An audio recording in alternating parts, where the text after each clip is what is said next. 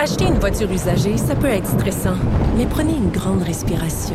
Et imaginez-vous avec un rapport d'historique de véhicule Carfax Canada qui peut vous signaler les accidents antérieurs, les rappels et plus encore. Carfax Canada. Achetez l'esprit tranquille. Fait que, tu sais, je veux juste qu'on nous donne l'heure juste et qu'on reconnaisse qu'il y a une lourdeur. Le journal l'a bien évoqué ce matin. La lourdeur, les sius, les incroyable. les chus, c'est lourd, lourd, lourd. Puis, on va vous donner un exemple, OK? Hier, Maude, t'as euh, t'as mis la main sur un truc bien, bien, bien intéressant. C'est un rapport qui a été produit par l'Institut national d'excellence en santé et en services sociaux, l'INES. Un autre là, euh, acronyme, là, INES.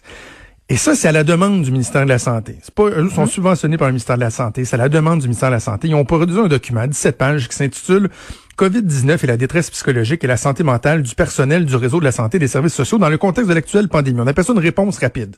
Donc, le document s'intitule comme ça. C'est un, vraiment là, c'est un, un quick response. On a fait un document, on a été chercher à gauche et à droite. Il n'y a pas tout là-dedans, mais c'est un début de réponse. Et là, on se dit, t'as as, l'idée hier, euh, tout à fait juste, de se dire, ben, OK, il y, a un, il y a un guide qui est fait. Euh, comment on s'occupe de ça, la santé mentale? On le voit, on a des témoignages, là, des gens qui vont euh, dans... Le, certains que c'est leur milieu de travail, d'autres qui vont pour pallier à des besoins, qui reviennent de là complètement shakés, traumatisés. Puis qui se disent, moi, il faut que j'aille aider des gens, mais moi, je, je suis en complète panique. Puis mon Qui collègue à moi? côté, il est en complète panique. Moi, je suis censée aller aider, mais c'est ça, moi, je, je, je suis pas apte à le faire parce que j'ai pas d'aide. D'ailleurs, un autre article que tu nous as euh, souligné ce matin dans le, dans le Devoir, des employés du 8 à 1 qui Exact. appellent à l'aide, c'est un bon exemple, là, détresse psychologique, qui disent on n'est pas encadré, les gens font des crises de panique alors qu'on est là pour aller répondre aux besoins des gens. Bref, on trouvait que c'était intéressant le document que l'INES a fait. On voulait en parler, on voulait faire une entrevue là-dessus. Donc, Mathieu Boulay, notre collègue recherchiste, hier, euh, en avant-midi, appelle à l'INES, disait, Hey, vous avez produit un document, on aimerait s'en parler, les recommandations, puis là, l'INES, dit, ouf, attendez, là, nous autres, on, nous autres, on fait juste des recommandations, là. Euh, c'est pas, nous autres qui les appliquent, faudrait parler au ministère. Parce que c'est le ministère qui va donner suivi aux recommandations. OK, parfait. Mathieu prend le téléphone, appelle au ministère de la Santé. Et là, il parle à un relationniste. Et là, le relationniste dit, oh, vous savez, on fait pas d'entrevue pendant la crise. Tout c'est centralisé. Il y a juste Mme McCann, il y a le docteur Arruda qui commande. On peut pas vous trouver de porte-parole. Bon, OK, mais là, on parle à qui? Qui s'en occupe du problème de santé mentale? Est-ce que vous pouvez nous dire qui s'en occupe, nous orienter, voir à qui on peut parler? Finalement, en fin de journée, il y a un autre relationniste qui rappelle Mathieu, qui dit, écoutez, on cherche toujours votre réponse. On essaie de, vous orienter, de voir à qui vous pourriez parler. On trouve pas, mais vous savez quoi? Probablement que votre meilleur guess, là, ce serait d'appeler dans les, dans les établissements de santé directement. Dans les CIUS, dans les CIS. Parce que nous autres, ça a l'air qu'on n'est pas capable de trouver à qui on donne une directive ou quelle est la directive ou comment on s'en occupe. C'est sûrement chacun des CIS, chacun des CIUS. Donc, regardez, appelez dans les CIUS, mais nous autres, on va vous rappeler, on va, on va pas vous rappeler. Et là, aujourd'hui, au moment où on se parle, on n'a toujours pas eu de retour. Ça fait 24 heures plus tard, on a cogné à différentes portes.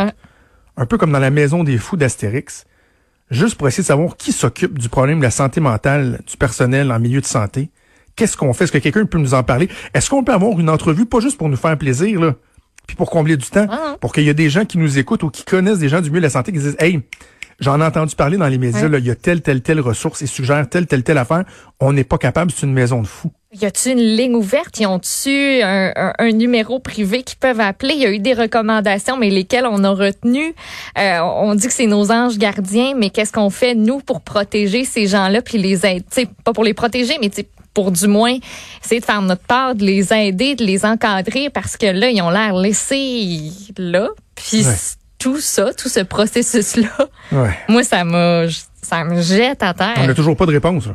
Ben on non, n'a on toujours en a pas de réponse. S'il y a quelqu'un qui a la réponse, euh, euh, puis qui nous écoute. On va vous tenir au courant.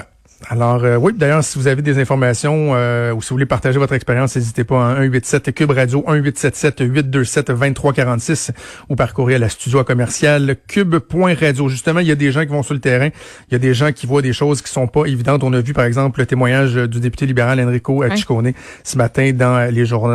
Dans les journaux, c'est euh, bouleversant. Il y a également sa collègue Marie, Pon- Marie Montpetit, qui est députée de Maurice Richard, qui euh, va travailler dans, dans des centres depuis quelques jours. Au retour de la pause, elle sera avec nous pour nous parler de son expérience. Bougez pas.